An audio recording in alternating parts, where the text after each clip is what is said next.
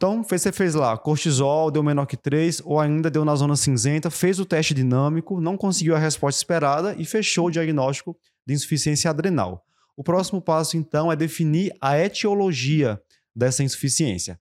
Quais são os exames necessários para estabelecer a causa da insuficiência adrenal? Primeira coisa, a CTH. CTH, é. Né? Então a gente vai primeiro a gente vai ter que diferenciar se é primária ou secundária, né? Para diferenciar isso a gente tem o ACTH. Então eu já sei que meu paciente insuficiência adrenal pela dosagem de cortisol. Agora eu vou olhar o nível do meu ACTH. Se o problema é primário, o problema é da adrenal, a O hipófise está normal, Vai estar lá em cima. o ACTH vai estar lá em cima. Se não é, se a- a- a- o problema é secundário, esse ACTH vai estar baixo ou vai estar normal baixo. Que é, É. o famoso inapropriadamente Na normal.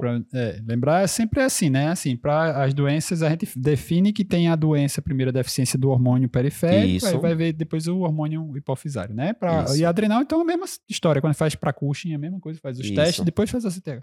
Os poucos casos que eu já vi de Addison, porque realmente é uma condição bem comum, a CTH estava estourada. muito alto. muito alto. É muito, alto, alto a muito CTH. alto. Não vai vir uma CTH minha gente, de 40, de Não, 50, é, não 200, vem. 300. é. E aí lembrar como a gente citou, né, a história da hiperpigmentação, justamente porque lembra que o ACTH vem da PONC, né, da próprio melanocortina e que ali a- vai ter um, um estímulo do MSH, que é um hormônio melanotrófico, né, vai acabar tendo um efeito sobre isso, né? É, eles vão agir, o MSH e tanto a CTH agir nas células produtoras de melanina. E É. o paciente fica hiperpigmentado por é isso. só o MC1R, 2R, 3R que vai ter Pra ele. especificidade, né? Então, então organiza. Então a gente tem na adenohipófise produção da PONC, não é isso?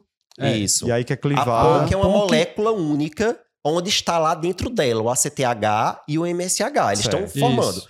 Quando você aumenta muito a- a- a- o estímulo para produzir o ACTH, a PONC vai ser muito produzida, vai ser muito clivada, então vai liberar muito ACTH e muito MSH, que é o hormônio Isso. estimulante da- dos melanotróficos na Aí pele. nossos queridinhos alunos de concursos endocrinologistas nível advanced, né? Aí a gente vai ter o MC1R, lembrar que o, o MC já vem de melanocorticotrófico, né?